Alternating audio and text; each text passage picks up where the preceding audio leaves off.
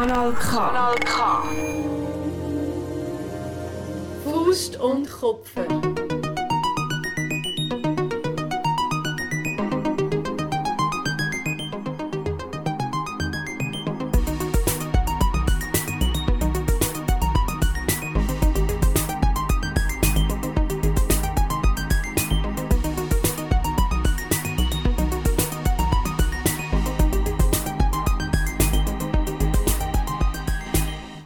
Hoi Lisa. Hoi Miriam und hallo Nina. Und? Hoi Nina, willkommen. Danke vielmals. Hallo zusammen. Heute ist es ein bisschen speziell, weil wir sehen uns alle nicht. Wir Ja. hören uns nur. Ähm, Lisa, willst du erklären, warum das, das so ist? Okay, also ich kann es so mittelgut erklären. Es ist so, weil wir haben uns eigentlich alle treffen mit unserer heutigen Gästin, mit der Nina, äh, wo Hebamme ist. Und wir haben eigentlich gedacht, wir sitzen schön alle zusammen an einem Tisch und trinken ein Tee und reden zusammen. Aber das funktioniert jetzt halt virtuell, weil Nina ist schwanger und Miriam ist noch nicht fertig geimpft. Plus ich habe eine Verkältung am Start und Miriam auch. Und das ist einfach zu wenig sicher, dass wir da ähm, Nina nicht anstecken. Und es hängt, glaube ich, recht viel dran, weil halt Nina auch noch Hebamme ist. Vielleicht, Nina, kannst du wie gerade selber sagen, es wäre einfach verhältnismäßig nicht so, also was alles könnte passieren, wenn jetzt du noch würdest Corona bekommen Genau, also es wäre so, dass ich ja dann in Quarantäne müsste sein oder sogar in Isolation und könnte nicht mehr zu meinen Frauen gehen. Das wäre blöd und hat wegen dem einen Lohnausfall, wo ich selbstständige Hebamme bin. Und das wird sich nachher auch auf meine, Mutters auf meine Mutterschaftsentschädigung natürlich auswirken, wenn ich jetzt noch zwei Wochen nichts würde verdienen Erstens das und zweitens, falls dann das Baby gleich früher wird kommen, dann könnte auch mein Mann nicht dabei sein bei der Geburt. Das wäre sehr schade. Das wäre Oh wegen, wegen so einer blöden kleinen Mini-Verkältung. Das Genau. riskieren wir also lieber nicht. Also Genau. falls ihr positiv Darum wäret, sind wir jetzt natürlich. da. Nicht, So. einer, nicht nur verkältet wäre natürlich kein Grund. Das stimmt. Aber es ist Genau. ja so auch einfach sicherer. Ähm, genau, aber darum sind wir jetzt heute wieder mal remote unterwegs. Ähm, das haben wir jetzt, ich habe mich eben schon fast wieder daran gewöhnt, dass wir das jetzt nicht mehr so machen, aber jetzt ist es halt so und das ist gescheiter. Ähm, Nina, genau, du hast schon ein bisschen erklärt, ähm, was wäre, wenn du jetzt würdest krank werden Wie ist es denn im Moment so generell als, als Schwangere? Was musst du alles für Sicherheitsvorkehrungen treffen oder was machst du von dir aus in dieser speziellen Situation? Also es ist eigentlich, ich als Schwangere mache glaube ich gar nichts anderes als andere freischaffende Hebammen. Es ist natürlich einfach wichtig, dass man sich an die gängigen Hygienemaßnahmen hält, die Hände waschen, desinfizieren, alles Material immer gut desinfizieren. Und dass man halt, wenn man zu den Frauen geht, immer eine Maske anhaben und sie auch eine anhaben. Es ist halt ein bisschen speziell, wenn du zu ihnen gehst und sagst, ob sie echt könnten eine Maske anlegen könnten. Aber das ist eigentlich nicht anders als es ist bei freischaffenden Hebammen, glaube ich. Ob jetzt schwanger oder nicht. Mit Uns Genau. würde es noch interessieren, wie das ist. Du bist ja Hebamme jetzt schon. Wie viele Jahre bist du jetzt schon Hebamme? Mega lang, Ähm, oder? sieben. Sieben Es Jahre. geht. Ja, Sieben Jahre. also doch, ist schon noch, Ja, ist schon. Noch schon. viel. Also ich weiss halt noch, ich bin mit der, vielleicht muss man da ein bisschen Background-Info, ich bin mit der Nina Ikanti, wir haben zusammen die Matur gemacht. Und du hast schon immer gewusst, dass du Hebamme werden. Willst. also schon in der Kante bist du Ja, dir einfach genau. 100% sicher gewesen und hast das nachher auch direkt nach der Matur weiterverfolgt. Und bist das jetzt eben auch und hast dich jetzt kürzlich selbstständig gemacht. Und mir würde es jetzt mega interessieren, jetzt wo du selber schwanger bist und das Baby unterwegs ist, ähm, du hast ja wahrscheinlich auch eine Hebamme und wie ist das jetzt für dich? Also, dass du jetzt quasi jemanden engagierst, der das Gleiche macht wie du, bist du dann, bist dann sehr anspruchsvoll oder eher nachsichtiger oder weißt du, wie ist das so für dich? Ähm, also, ich bin schon recht anspruchsvoll. Also, mir ist mega wichtig, dass ich meine Hebammen kenne. und dass das meiner Meinung nach äh, die Besten sind. Ähm, genau, ja, ich bin wirklich sehr anspruchsvoll, dass ich kann in dieser, ähm, jetzt in meiner Situation wirklich mich kann auf mich als Mutter und auf uns als Familie kann konzentrieren und wirklich nicht selber muss hebammiges denken oder machen. Kannst du denn In dieser das? Situation auf mich. Ähm, meistens, ja. Ah, das aber Genau, noch. aber meistens. Das ist echt cool, dass Mhm. du das kannst. Ich glaube, mir wird das mega schwer fallen, um so Kontrollen abzugeben. Ja, mein Muskeln, gell? Also da hilft mir auch wieder das Wissen, halt zum, dass die Hormone am besten können fließen wenn man Kontrolle abgibt und den Kopf halt ausschaltet. Und dann schafft man sich wie das, das Umfeld, dass man das am besten kann. Und ist bis jetzt in der. Schwangerschaft ist das mega, ist das mega gut gegangen. Geburt wird dann vielleicht nochmal ein anderes Thema, aber das sehen wir dann. Ja. Das kommt mir bekannt vor, dass du das sagst. Ähm, Nina, das hat doch ähm, Naomi auch gesagt, oder etwas Ähnliches. Dass es eigentlich, also Naomi Gregoris, wo wir auch über das Thema Schwangerschaft und Geburt geredet haben, ähm, dass es eigentlich am besten geht, wenn du einfach loslässt und dich einfach in das Ganze reingibst und es dann eben so einen Genau. schönen Fluss kann geben. Das kommt mir jetzt gerade mega bekannt vor. Genau. Ähm, Wie ist denn das für dich, weil Lisa vorher gesagt hat, eben, du hast schon mega früh gewusst, dass du möchtest Hebamme werden. Warum? Was, was fasziniert dich an diesem Beruf? Also eigentlich ist es seit dem Kindesgehen, dass ich Hebamme werden will. Also, Oh, krass. wow. Und dann, äh, Ich glaube, im Und dann Kind ist kann ich irgendwie wollte Prinzessin werden oder so. ja, das Ich natürlich noch. schon auch nebendran. Aber Als zweiter Beruf. aus Zweitberufen. Und zwar ist es so, gewesen, dass meine Mami ist schwanger wurde mit meiner Schwester. Und das hat mich wahnsinnig fasziniert. Und ich glaube, dann war es vor allem die Schwangerschaft, gewesen, die ich so krass gefunden dass dort drinnen jetzt eben ein Baby wächst, ein neuer Mensch. Und nachher halt natürlich, ja, als kleines Mädchen halt die kleinen Babys, die man herzig findet. Und das Erste, wo man halt denkt, dass Hebammen sind, ist natürlich der Kontakt mit den Babys. Aber dann mit der Zeit oder vor allem auch nachher in der Ausbildung zur Hebamme wird dann klar, dass es eigentlich gar nicht um die Babys geht. Also natürlich auch. Aber dass eigentlich der Hauptaugenmerk von der Hebamme die Frau ist. Und das ist eigentlich, ja, mega, mega spannend. Und das ist das, was mich jetzt vor allem fasziniert. Ist es denn, hast, also in dem Fall ist es quasi wie aus dem Wunsch entstanden, dass eigentlich die Babys das Faszinierende gefunden hast und dann hat sich Genau. der Fokus wie so ein bisschen verschoben von den Babys auf, auf die Frau. Genau. Ah, das ist interessant. Und hast dann Okay. so, ich meine, wir sind ja ein feministischer Podcast und uns interessiert natürlich so ein bisschen ähm, der Hintergrund von, was würdest du als, als feministisch gesehen an deinem Beruf oder ist Feminismus für dich überhaupt ein Thema oder ist es vielleicht früher gar keins und eins geworden oder mal eins und jetzt nicht mehr? Ähm, wie siehst du das so in, Ver in Verbindung mit deinem Beruf? Ähm, einerseits halt selber aus, aus berufstätige Frau und Kleinmutter. Also jetzt in der Schwangerschaft muss ich sagen, jetzt mich noch mal mehr anfangen interessieren. Halt eben der, ja, in der Gesellschaft als berufstätige Mutter und dann halt auch noch viel in Kontakt mit allen möglichen Kulturen und Ansichten, was da andere ähm, Frauen sagen oder auch meine Eltern und Schwiegereltern oder noch eine Generation älter. Also für mich ist klar, dass ich wieder weiterarbeiten als Mama.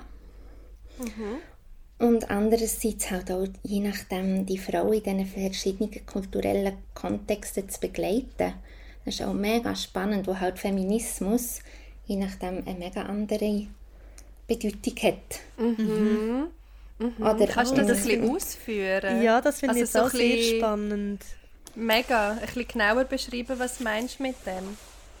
Also je nachdem, je nach Kultur ist es wie klar, dass die Frau bekommt das Baby und die ist nachher daheim, ist isoliert mit der Familie.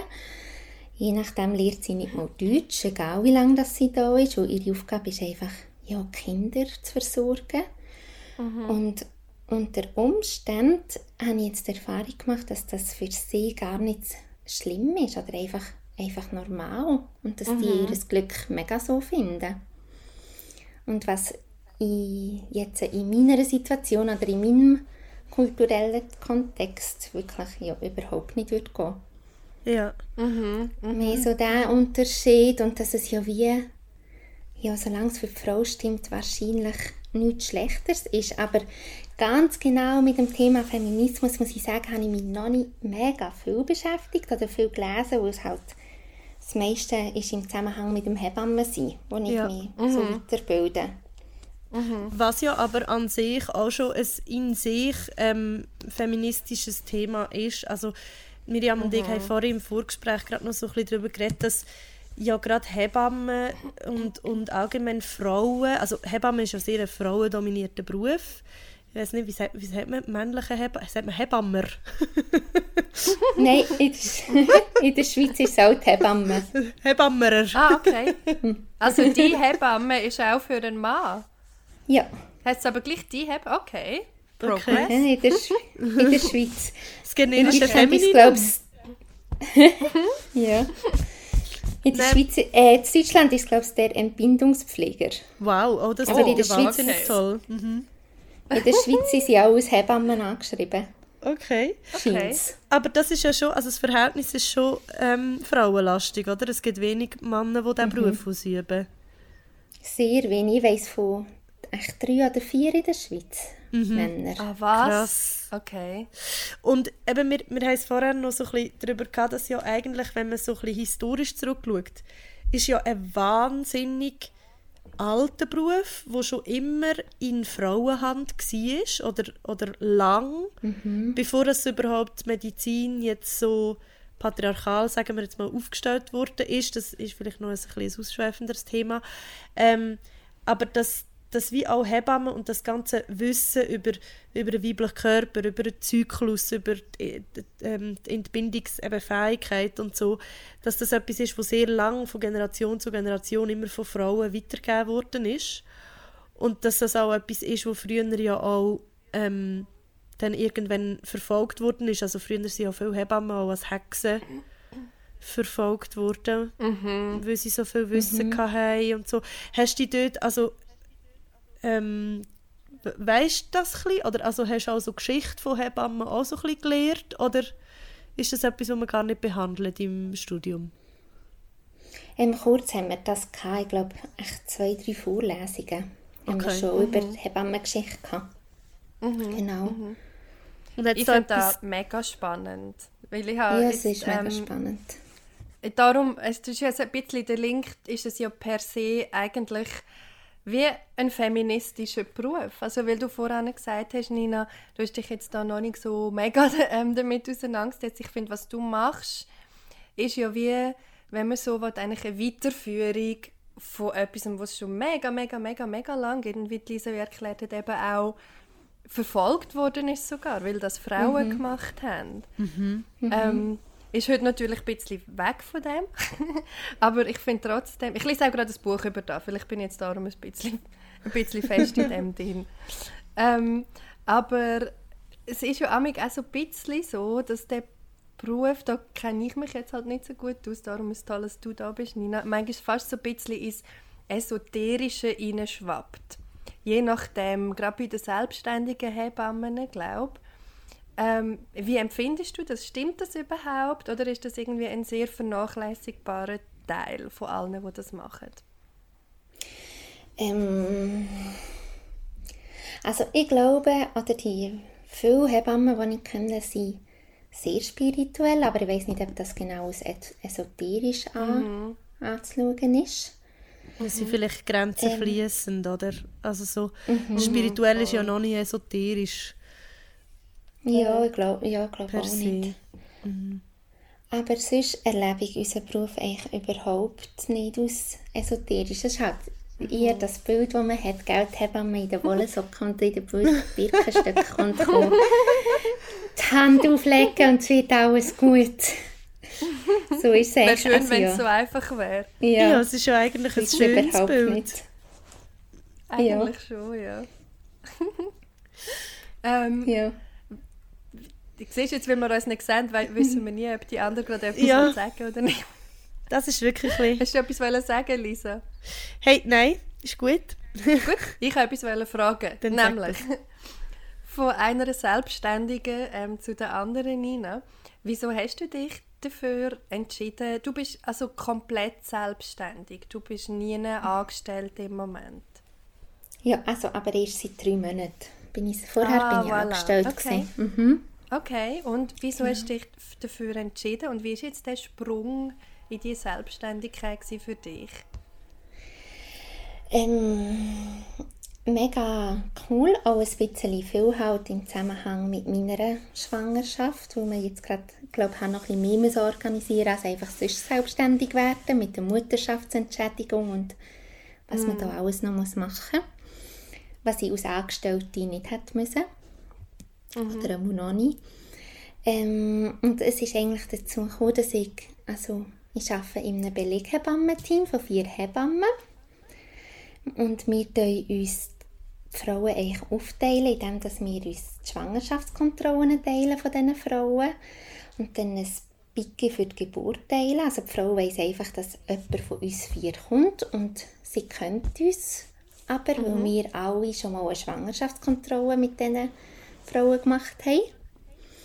Und nachher ein Wochenbett, also die Zeit nach der Geburt, wo die Hebamme heimkommt, die acht Wochen, die ist nachher fix, dort geht immer die gleiche. Okay. Und das ist eigentlich, ähm, also das Betreuungsmodell, das hat mich schon immer mega fasziniert und finde ich ein wunderschönes Betreuungsmodell für die Frauen und auch für mich als Hebamme. Und das hat sich jetzt äh, einfach gerade so ergeben, dass ähm, wir das zusammen aufgebaut haben. Ich hätte eigentlich immer gedacht, das ist dann viel später, wenn ich mal 50 oder so bin, mache ich das. Das ist aber Also schön, sind dass ihr wie das ein. Kollektiv. ja, mega. Also ihr sind eigentlich ein bisschen wie ein Hebammen-Kollektiv, sozusagen. Ja, genau. Okay, Genau. ah, spannend. Spannend. Und eben, die Lisa hat vorher ähm, gesagt, ich finde das eben eigentlich noch eine herzige oder eine schwierige Vorstellung. Du bist Hebamme, du brauchst jetzt aber selber eine. Ähm, du hast gesagt, du bist sehr anspruchsvoll und es muss aus deiner Sicht die beste sein. Was ist denn für dich gute Hebamme? Was macht das aus? Oder die beste jetzt in dem Fall? Eine, die sehr, sehr viel weiss. Also das Wissen ist wahnsinnig wichtig. Ähm, sehr, sehr viel weiss und ähm, sehr, sehr empathisch ist. Das, ist, das sind echt die zwei Sachen, die, die für mich ähm, die beste Hebamme ausmacht. Jetzt habe ich noch, jetzt muss ich gerade auch noch eine Frage nach, hinter nachschieben, weil ähm, ich weiß das ja, weil, weil wir einfach schon lange befreundet sind und da, du hast ja selber auch so, manchmal haben wir andere Ansichten bei gewissen äh, Themen, bei gewissen Fragestellungen und trotzdem hast du so die Fähigkeit zum einfach sagen, ja, das ist in Ordnung, wenn du eine andere Ansicht hast. Ähm, und wie ist denn das für dich zum Beispiel, wenn du eine Schwangere betreust oder bei jemandem bei einer Geburt dabei bist und die Frau macht das so, wie, wie, wie das völlig gegen deine halt Idealvorstellungen oder gegen deine Überzeugungen geht. Oder sie, sie will wie Sachen, wo du findest, ah, das ist jetzt irgendwie gar nicht... Gibt es denn das noch? Oder wie gehst du mit dem um? Also das gibt es auf jeden Fall, aber da ist mega wichtig zu unterscheiden, dass man wie sagt, ja stimmt das jetzt für mich als Person nicht oder jetzt im speziellen Fall für mich als Schwangere würde ich das nicht so wählen. Aber dann muss man halt professionell sein und sagen, gut, ich bin, mein Job ist, die Frau in dem zu begleiten, wo sie möchte. Und möglichst, dass sie kann informiert entscheiden kann ähm, dass es auch so rauskommt, wie sie sich das vorgestellt hat und ihr halt in dem Sinn Beratungen abgeben, dass sie sich gut kann entscheiden kann. Und dann, wenn das eine andere Meinung ist als meine, ist das für mich völlig okay, solange sie sich solange der Input, sagen wir mal, möglichst von ihr auskommt und nicht, dass sie nicht von außen zu gross beeinflusst wird. Ähm, genau, dass, ja, dass das einfach ihrem Bild entspricht und dann ist das sehr okay für mich. Hast du denn, hat es Und schon dann mal kommt es ja auch am besten raus. hat es denn schon mal gegeben, dass du wie gefunden hast, hey, das kann ich gerade irgendwie, weil, also dein persönliche, emotionale, ähm, das spielt ja sicher auch, also du, du kannst das ja nicht einfach abschalten. Hat es dann auch schon mal gegeben, dass du wie hast du gesagt, ich kann das jemand anders übernehmen, weil ich, ich packe das gerade nicht? Ähm, bis jetzt ehrlich gesagt noch nie, nein. Okay. Hat es noch nie gegeben. Nein, also Abgrenzung glaube ich, also in der Situation selber finde ich Abgrenzung nicht gut. In der Situation selber finde ich, muss man einfühlsam gegenüber der Frau sein.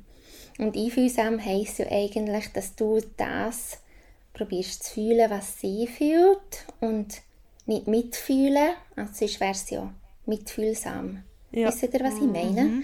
Dass du, also es ist ja gleich, probieren zu nachzuempfinden, was die Frau braucht oder was sie möchte oder was ihre Ansicht ist und gleich sich selber nicht zu verlieren. Das Abschalten ist passiert dann mehr daheim.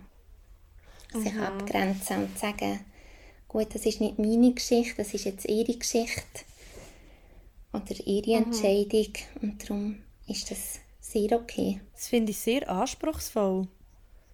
Mega. Mega, Ja, aber du beschreibst es mega schön, finde ich. Also so, dass, dass ihn, eigentlich ein bisschen sich in sie hineinfühlen, aber gleich noch dich als, als Außenstehende bleiben, quasi. Mhm, genau. Kannst du mal erklären, weil ich glaube, viele wissen das gar nicht, viele, die nicht schwanger sind oder keine Schwangere um sich haben. Ähm, ich zum Beispiel, wenn, ab wenn in der Schwangerschaft kommt die Hebamme eigentlich ins Spiel? Was macht sie genau? Was ist der Ablauf und wie lang ist sie dabei bei der Frau? Ähm, jetzt aus Beleghebamme sind wir eigentlich ab dem positiven Schwangerschaftstest im Spiel. Und durch die ganze Schwangerschaft, über die Geburt bis acht Wochen nach, nach der Geburt. Und im Ganzen ist das dann eigentlich fast ein Jahr. Das heisst, Also ab dem begleiten die- positiven Test? Wow. Ja. Okay. Ja, das ist mega schön. Also Gefällt wenn ich jetzt so. Mega, wenn ich jetzt heute würde einen Test machen, also n- kein Gerücht bitte, es gibt kein, äh, kein Anlass, ich bin nicht schwanger, aber wenn ich jetzt heute würde einen positiven Test machen, dann würde ich dir anrufen und sagen, «Hoi Nina, ich bin schwanger, let's go». Was passiert dann? Let's go! Let's go!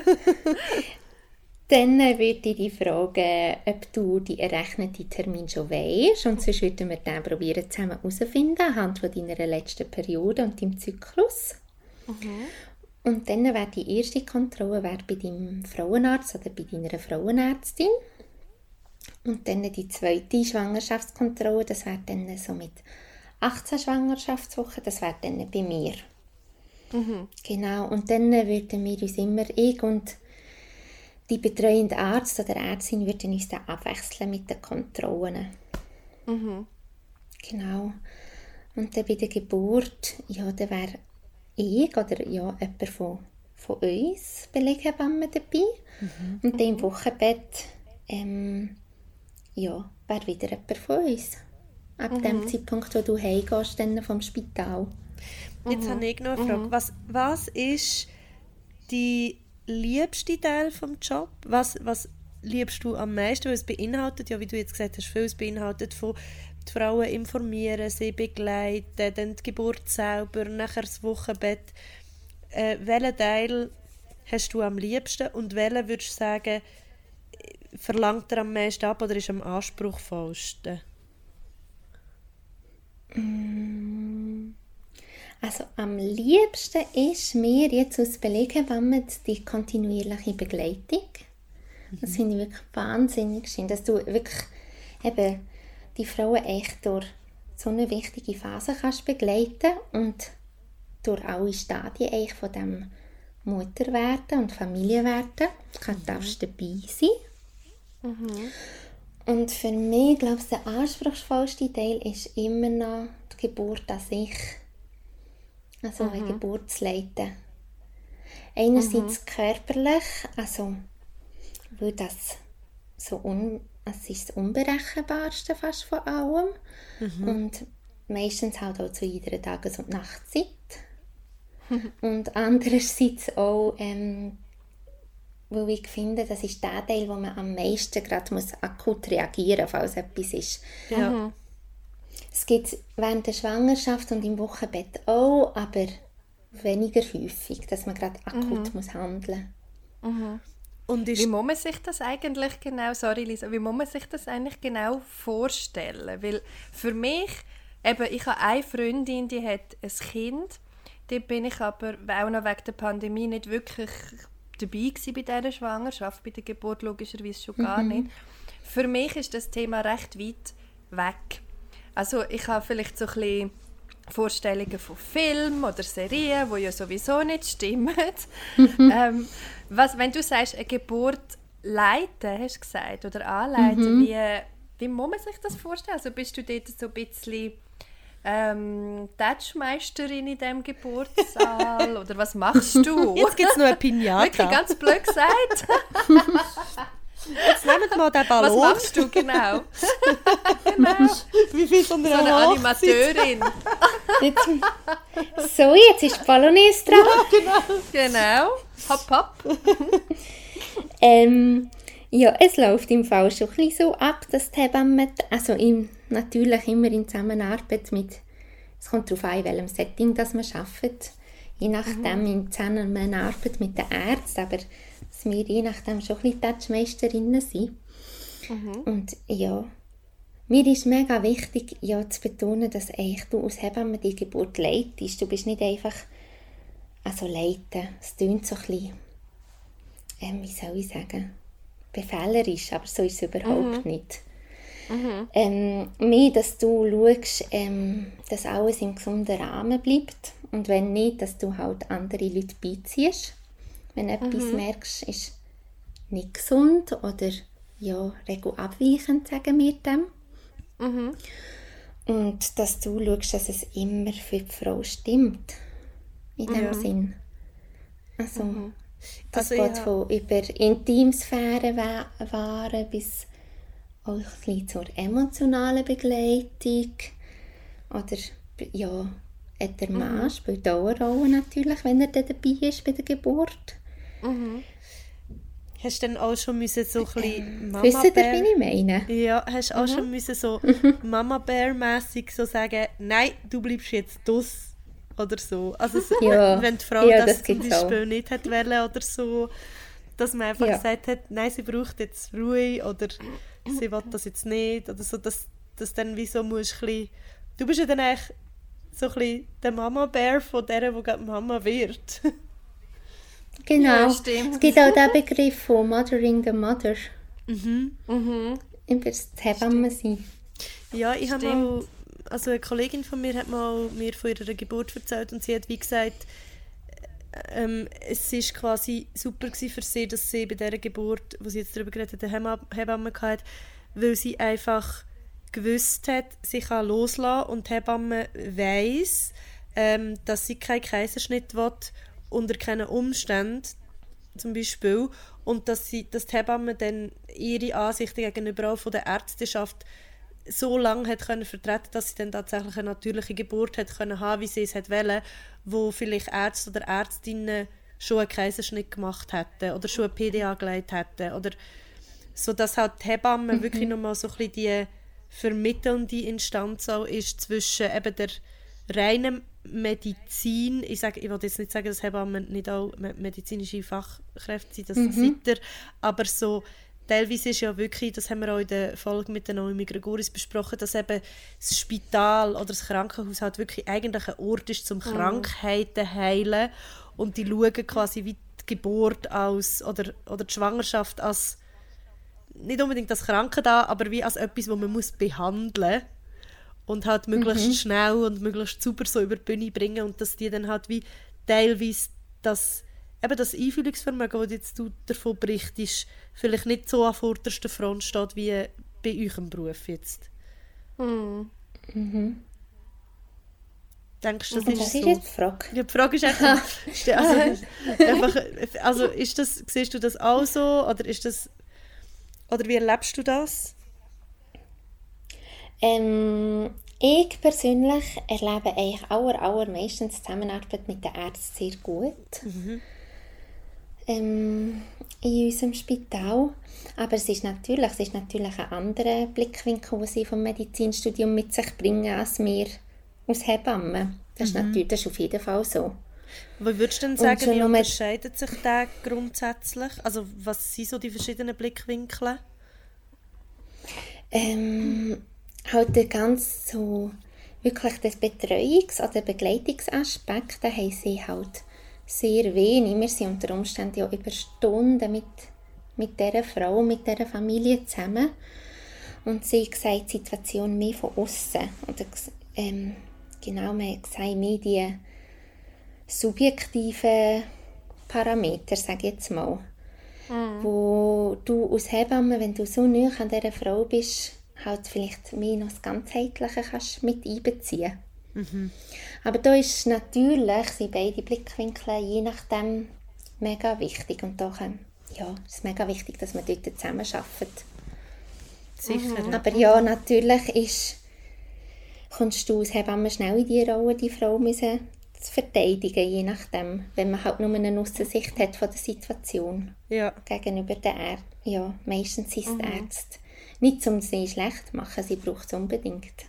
Hast du, hast du schon mal Streit gehabt mit jemandem, weil irgendwie während der Geburt, weil irgendwie die Emotionen so hoch Also ist schon mal so etwas passiert, wo im Nachhinein denkst, es war irgendwie noch lustig, gewesen, dass du dort so reagiert hast? Das. Ähm, ja, also mehr Diskussionen, ja. Aber dann muss man es halt immer. Es gibt schon etwa die, dass man nach, nach der Geburt nochmal muss zusammenhocken und dass man mal muss besprechen muss. Das passiert schon, ja. Dass man im, in der Hitze vom Gefecht irgendwie etwas sagt, wo man nachher sagt, du, das habe ich dann nicht so gemeint, aber ich habe es dann einfach müssen sagen. Wie ja, ein oder, Debriefing. ja, genau. Ähm, Nina, du hast vorher noch angesprochen, eben, wo du beschrieben hast, was eigentlich genau deine Aufgabe ist, was du genau machst. Ähm, hast du gesagt, darauf schauen, dass alles in einem gesunden Rahmen abläuft.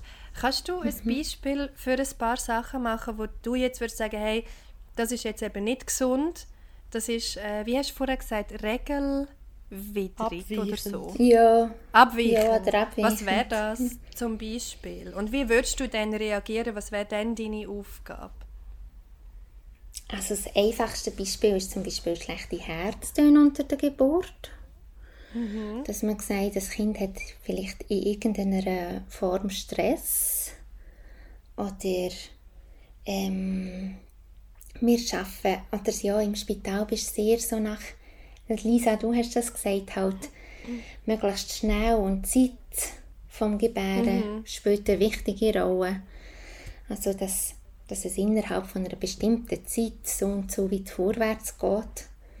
Wenn das halt nicht in dieser vorgeschriebenen Zeit passiert, dann, äh, ja, eigentlich immer, wenn etwas nicht normal ist, dann tust du eigentlich äh, einen Arzt mit einbeziehen und dann weiter schauen. Das bedeutet aber nicht, dass es gerade Intervention oder dass muss gerade gehandelt werden. Sondern einfach eine Manchmal zweite Meinung. oft kann man auch mal äh, eine zweite Meinung oder mal diskutieren darüber, genau, ob man jetzt noch warten oder schon etwas muss machen Ich, ich habe noch ähm, eine Frage, und zwar äh, habe ich mal noch gehört, ich weiß gar nicht, vielleicht hast du mir das auch gesagt, oder vielleicht hat mir das auch ähm, eine andere Freundin noch erzählt von uns beiden, äh, von ihren Geburten, so ein bisschen, dass zum Beispiel, man sieht ja im Fernsehen, ist es immer so, okay, ich bekomme jetzt ein Kind, ich lege es auf den Rücken und habe meine Beine auseinander und bin in so einem sterilen Krankenhauszimmer, wo möglichst noch hell mit Neonröhren ausgeleuchtet ist ähm, und bewege mich quasi nicht und drücke das Kind so quasi aus mir raus.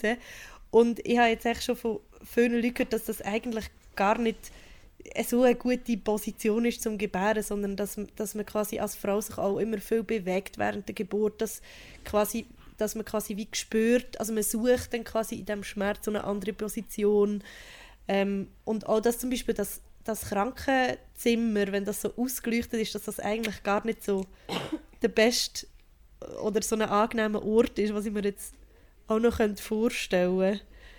Ist das, ähm, kannst du das bestätigen? Und wenn ja, ähm, in Zusammenhang mit dem würde mich interessieren, tut ihr als Beleghebamme jetzt einfach nur im Spital entbinden oder macht ihr zum Beispiel auch Hausgeburten?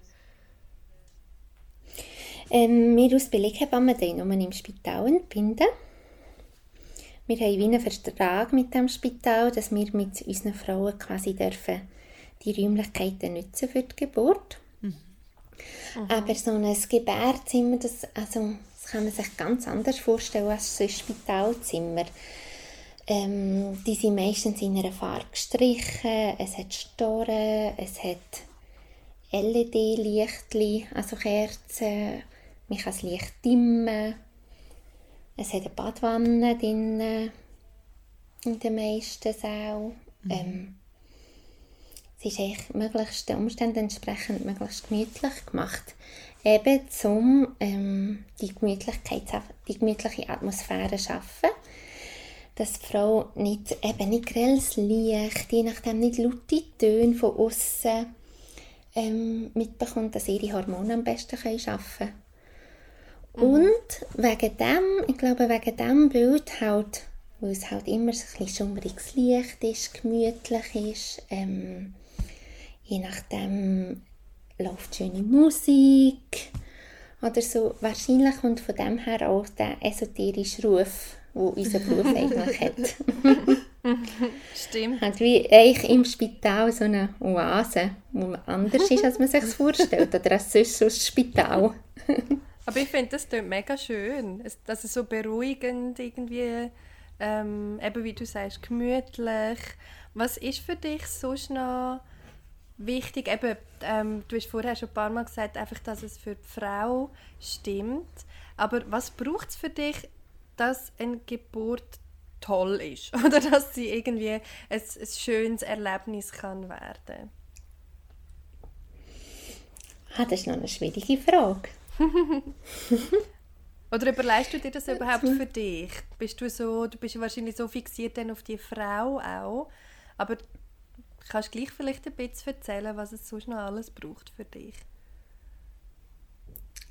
Also, also natürlich erlebe ich als Hebamme schöne, also erlebe ich Geburten, wo ich sage, das ist jetzt eine schöne Geburt gewesen. Und mhm. das ist meistens eine Geburt, wo möglichst ruhig abläuft, möglichst ohne mhm. Interventionen abläuft. Was meinst du mit Interventionen? Für mich persönlich, also, dass man möglichst nichts, nichts muss machen muss, dass der Prozess einfach ganz natürlich kann vonstatten gehen mhm. Dass ich als Hebamme eigentlich wie darf dabei sein und sonst nicht gross etwas muss machen muss. Mhm. Und würdest du sagen, das passiert ähm, oft? Mm, immer wieder. Immer, immer okay. wieder, ja. Genau. Aber eine Geburt kann auch, also eine Geburt kann auch mega schön sein, wenn, wenn man das Gefühl hat, hey, jetzt habe ich mega geschafft mit dieser Frau, jetzt haben wir mega etwas erreicht zusammen. Jetzt haben wir wirklich gekämpft, dass das Baby so darf auf die Welt kommen, wie sie darf wie sie sich das vorgestellt hat oder wie sie sich das gewünscht hat, das kann auch mega schön sein. Da halt dann das Ergebnis so, so stimmt eigentlich. Ja. Mhm. Es gibt verschiedene mhm. Arten von schönen Geburten. Und bei der zweiten Art, die ich beschrieben habe, dann, äh, ja, das ist oft halt mit Massnahmen oder Interventionen oder Sachen, die wir haben müssen machen verbunden. Und dann ist es auch, ja, Wisst ihr, wie ich meine? Ja. Das kann auch mega schön sein. Wenn, mhm. wenn's dann, wenn man quasi wie Hürden überstanden hat zusammen. Genau. Mhm. genau. Und mhm. mich würde es noch interessieren, gibt es denn, also sitzt du, wir, eben, wir haben vorhin so schnell vom Debriefing geredet und ich glaube jetzt irgendwie, ein Geburtserlebnis ist ja wahrscheinlich schon etwas, wo unter Umständen auch recht traumatisch kann sein. Gibt es denn auch, also Tut ihr standardmäßig dann auch über die Geburt nachher reden mit den Frauen? nicht standardmäßig. Also wir tun uns immer anbieten, dass sie sich doch sollen melden Aber nicht standardmäßig machen wir es eigentlich nicht. Okay. Ähm, ich glaube, das ist jetzt, äh, wenn wir uns als Beleghebammen noch ein bisschen mehr etabliert haben, dann das mit diesen Frauen wird standardmäßig. Aber vorher, wenn eine Hebamme quasi im Spital arbeitet und die Frau kommt kann gebären, ohne dass du die Hebamme groß kennst, dann ist es nicht standardmäßig, dass wir darüber reden. Es ist oft, dass du aus, oder wir haben das oft so gemacht, dass du dann äh, gleich noch, wenn die Frau auf der Wochenbettstation ist, dass du vorbeigehst und wenn du denkst, es ist für sie wahrscheinlich eine schwierige Geburt gewesen, oder vielleicht sogar eben traumatisch gewesen, vorbeigehst und vielleicht in dieser Situation gerade noch ein paar Sachen probierst zu erklären und nochmal darüber reden. Aber oft ist das dann noch so nöch halt für die Frau, dass das meistens noch mega Zeit braucht, dass sich das kann setzen kann und dass die Fragen oder die Bedenken, die im Nachhinein kommen, erst viel, viel später kommen, Wochen oder Monate nach der Geburt oder sogar erst in der nächsten Schwangerschaft wieder aufkommen. Gibt es denn Frauen, die schon... Sorry, Miriam. Nein, mach. Okay, gibt es denn Frauen, die schon mehrere Geburten mit ihnen gemacht hast? Also wo schon so, so ah, hi, bist wieder da. Das Nächste. Ja, das, ja, das gibt's, das ist lustig. Ja, das, das gibt's. Hallo, bist wieder da. Hallo. Let's go! Let's go Oder mehr, again. Oder mehr, dass man es gar nicht so gerade von Anfang an weiss, sondern mehr halt dann, wenn sie vor ihm steht, dass man sagt, wir können uns doch und dass dann rauskommt, ja, das ist vom letzten Kind oder vom vorletzten. Ähm, mich würde noch wundern, äh, Nina, du hast ja in deiner Ausbildung, ähm, ich habe das eigentlich noch herzig gefunden am Anfang, wo du gesagt hast, es hat sich ähm, weg verschoben von den Babys zu der Frau. Ähm, Und vielleicht kannst du auch noch ein bisschen mehr erzählen darüber, was eigentlich die Ausbildung alles genau beinhaltet. Aber was sie glaube auf jeden Fall beinhaltet, ist ja der, der Körper oder die Reproduktionsorgan. Ähm, wie, ha- hast du irgendwie etwas gelernt in deiner Ausbildung, wo dich erstaunt hat, wo du irgendwie nie gedacht hättest? Weil ich habe das Gefühl, je mehr dass man sich mit so Themen auseinandersetzt oder wenn ich wieder irgendein neues Buch oder so ähm, über den weiblichen Körper lese, lerne ich immer wieder etwas Neues. Obwohl das mein eigener Körper ist und dann denke ich immer so, hä? What the fuck, noch nie gehört. Ist dir das irgendwie im Studium auch einmal so gegangen? Ja, die ganze Zeit. Das passiert mir jetzt noch die ganze Zeit. Okay, erzähl mal. Es ist, also ich finde, kommt halt immer darauf an, was einem interessiert. Ich finde die Hormon, die hormonelle Geschichte, das finde ich wahnsinnig spannend. Und ich glaube, das habe ich bis jetzt eigentlich noch nicht ganz begriffen, wie das überhaupt funktioniert. Aber es ist, es ist wahnsinnig spannend und es ist halt auch ein mega grosses Thema.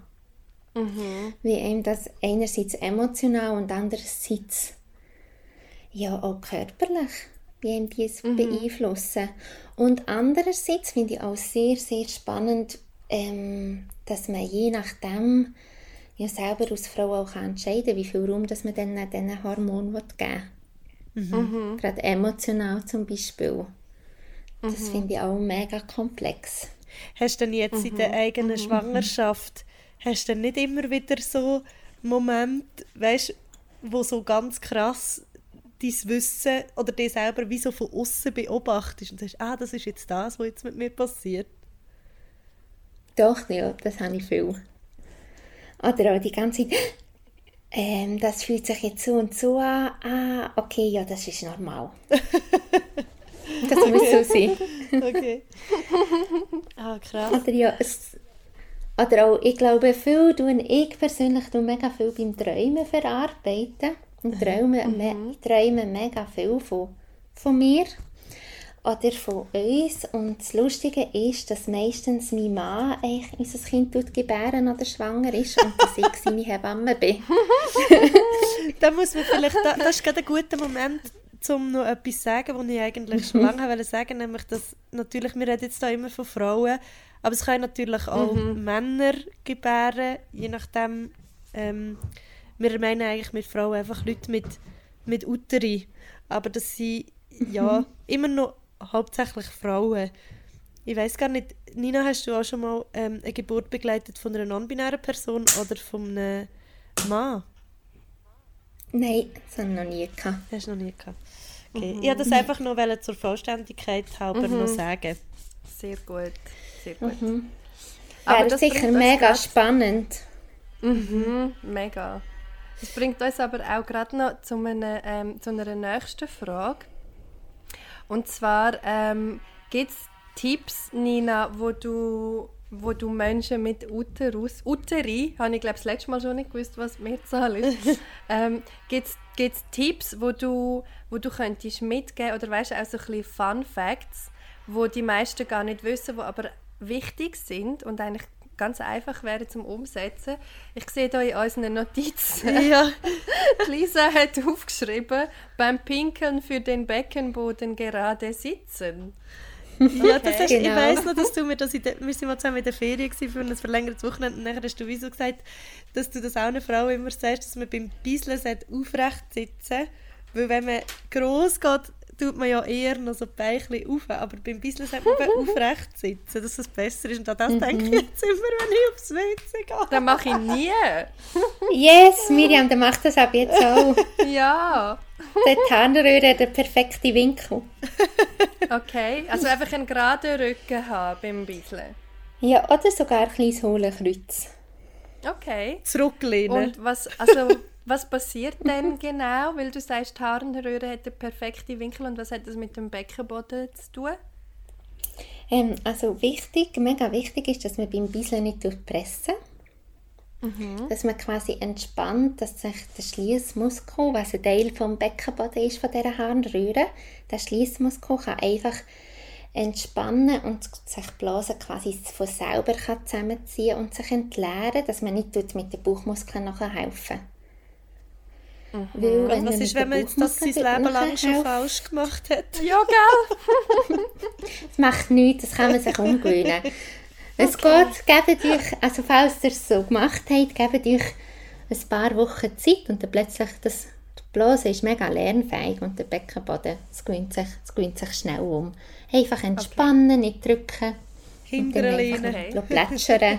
Hinteren lehnen, Jöle plätschern. und ein, ein, ein gesunder oder ein starker Beckenboden ist ja eh wichtig, hört man ja immer wieder für, für die Geburt und auch für nachher. Ähm, warum eigentlich? Also das ist mir schon so ein bisschen klar. Aber was ist denn nachher in der Phase, nachdem das Baby dann aus dem Körper draußen ist, warum ist das dann wichtig? Wir können ja noch ein bisschen, wie sagt man, ein bisschen anatomisch werden, weil das interessiert mich auch immer sehr. Oder vielleicht auch, warum ist es so gut für Leute, die gar nicht gebären oder ein Kind haben. Also, Genau. Warum ist das wichtig? Ähm, ein Beckenboden tut, also es tut die ganze Körperstatik mega beeinflussen. Das beeinflusst unsere Haltung ähm, und sogar unser Gleichgewicht ist vom Beckenboden, von einem starken Beckenboden abhängig und auch ähm, das psychische Befinden. Also vielleicht habt ihr es auch schon mal gehabt, je nach, wenn es einem gut geht, wenn man sich stark fühlt, dann fühlt sich auch, also für mich ist dann auch der Beckenboden wie abgeschlossen zu. Und je nachdem, halt gerade nach einer Geburt oder in einer Schwangerschaft, wenn jetzt so viel Druck drauf lastet und nach der Geburt, wenn alles so offen ist, dann sagt man auch, wie das Seele keinen Boden mehr hat. Sondern das, Ah, ja, spannend. ich Ah. finde, der Beckenboden hat auch für die Psyche einen mega grossen Einfluss. würdest du denn empfehlen, so die, es gibt ja die Kegeltrainings. Mhm. Findest du, das bringt etwas? Hast das, ist das eine gute Sache? Ich bin da immer ein bisschen skeptisch. Mm, bin ich bisschen, auch ein bisschen skeptisch. es einfach ausprobieren und wenn, der, wenn man anfängt, ja nicht zu lang, weil ähm, Muskelkater am Beckenboden ist mega schlimm. Dann kann man kaum mehr laufen. Ui. Wirklich, wenn dann ein Säuferli anfangen. Also meinst du die Gerichte, die man rein tut und dann nicht drinnen lässt, Lisa? Ja, nicht unbedingt. Also das gibt es ja auch, aber es gibt zum Beispiel so eine, wie so einen Trainer, der heißt Elvi Trainer, das ist wie so ein kleines Eili und da tut man rein und dann tut man quasi zusammendrücken. Es ist so verbunden mit einer App. Dann tut man Den habe ich anspannen mal und wieder loslassen und wieder das ist im Fall anspannen spannend. und wieder los. Ich habe Das den ist das- mal Das gekauft. Spieli. Hey, ja, und ich, ich brauche den nie. Das ist, den das finde ich aber, irgendwo. das finde ich spannend, vor allem mal zum den Beckenboden zu spüren, zum zu spüren, was heisst überhaupt anspannen. Das wissen mega viel. Ähm, ja, ich rede jetzt nur von Frauen, wo ich halt nur mit Frauen arbeite, oder Menschen mit einem Uterus. Ähm, überhaupt mal zu spüren, was das heisst, den Beckenboden anzuspannen. Es gibt viele Frauen, die das gar nicht, die gar nicht wissen, was das heisst. Hey, Männer Und für das finde ich das schon- einen Beckenboden, oder? Ja, ja genau. Wissen, anatomisch. Haben Männer überhaupt ein Becken? Nein, sag ich, das weiß ich nicht. ähm, Ja, Männer haben auch einen Beckenboden und der ist ein bisschen, ähm, mega ähnlich wie der weibliche Beckenboden, aber er hat weniger Bindegewebe und ist wegen dem von Natur aus stärker, sagt man. Okay. Aber cool. ganz genau weiss habe ich mich jetzt auch noch nie mit dem männlichen Beckenboden beschäftigt. Aber Lisa, du hast das dem auch, der, das, das Ei-Dings. Ähm, wie ist denn das bei dir? Weil ich weiß noch, wenn ich den, das ist tausend Jahre her, ich habe den mal für die Annabelle ausprobiert, Ja. ähm, weil ich mal dort gearbeitet habe.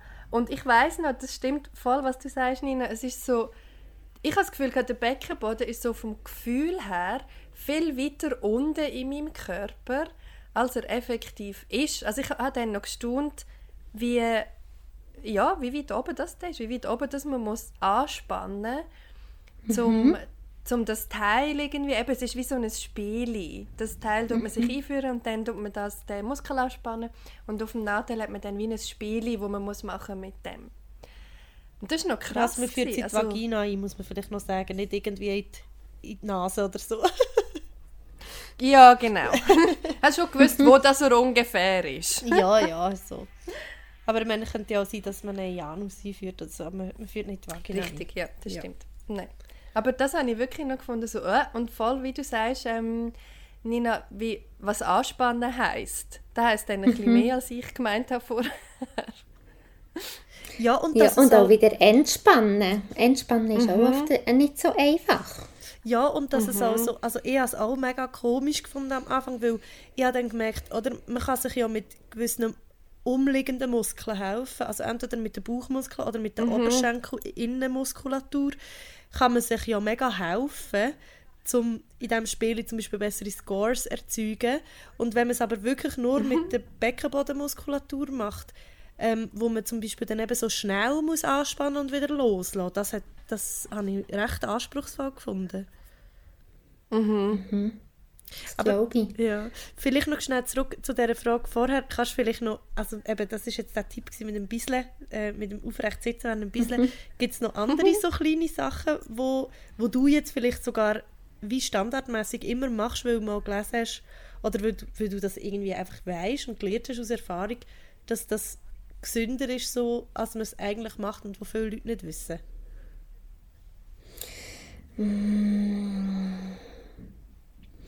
Also vielleicht liegt es jetzt auch an meiner Situation oder dass ich gerade frei, frisch freiberufliche Hebamme bin oder mich selber mit meinem eigenen Wochenbett mega beschäftigen, finde ich das Ruhen so in der ersten Zeit im Wochenbett, das finde ich wirklich mega wichtig.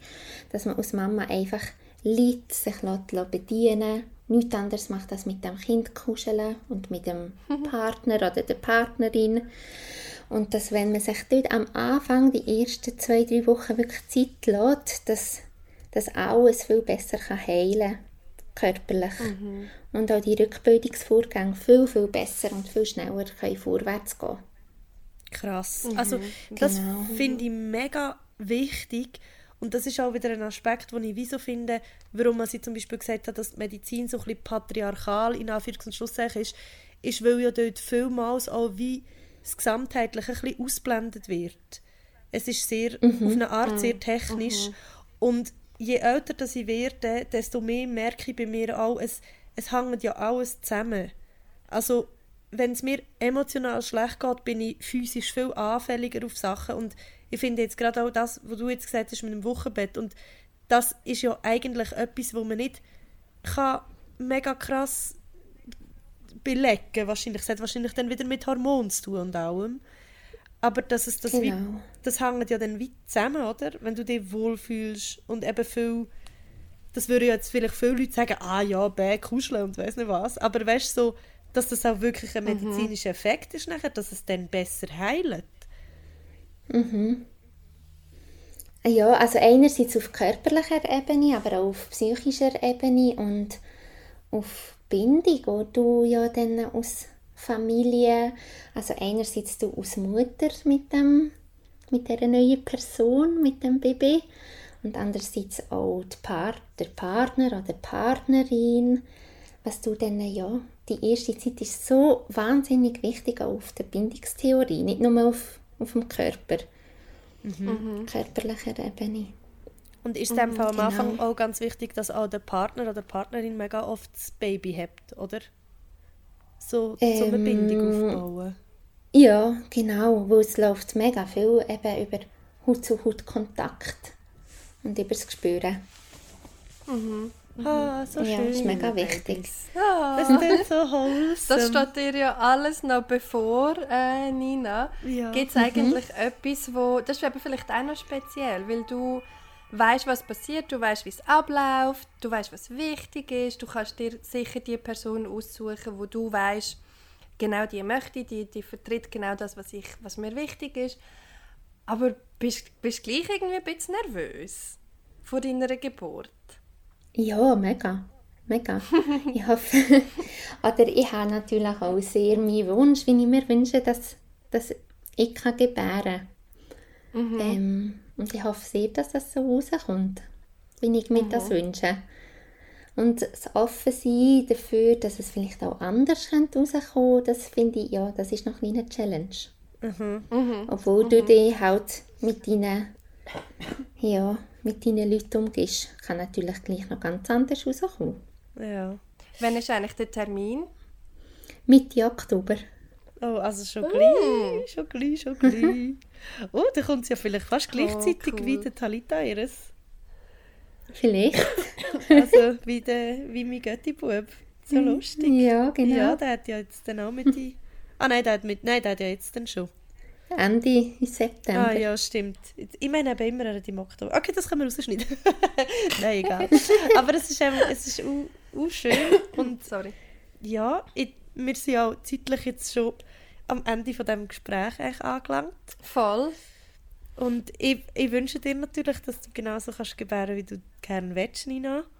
Und ich hoffe auch ganz fest, dass Danke du jetzt noch ganz ein gut, eine, eine gute letzte, einen guten letzten Monat hast ähm, von der Schwangerschaft, Mhm, wo, danke wo noch vielmals. angenehm ist für dich. Und merci Ja. vielmals, Ja, dass gell, du was dabei sagt man da? Ja, danke vielmals. Danke. Ich habe überlegt, ob man sagt, ob man sagt, geniesse es noch. Aber ja, vielleicht ist es auch ein bisschen ein Geniessen. Und alles, was nachher kommt, wie die Lisa schon gesagt hat, das wholesome, die wholesome Vorstellung vom Kuscheln und Schmüseln und so. Ich hoffe, das wird ganz, ganz schön für euch. Danke vielmals. Und danke für die Einladung. Sehr gerne. Merci gern. vielmals, dass du dabei gewesen bist. Sehr Ja, gerne. das wäre es gewesen. Und ähm, wie immer, es ist wirklich komisch, wenn wir uns nicht sehen, Lisa, weird- die Verabschiedung machen und weiss nicht, ob wir ready sind. Aber wir sind ready zum Verabschieden. Danke vielmals fürs Zuhören. Ja, schön, Ähm, seid ihr dabei weiterhin gewesen. Hände waschen nicht vergessen, Maske anlegen nicht vergessen. Und bis zum nächsten Mal. Bis bald. Tschüss. Tschüssi! Tschüss zusammen.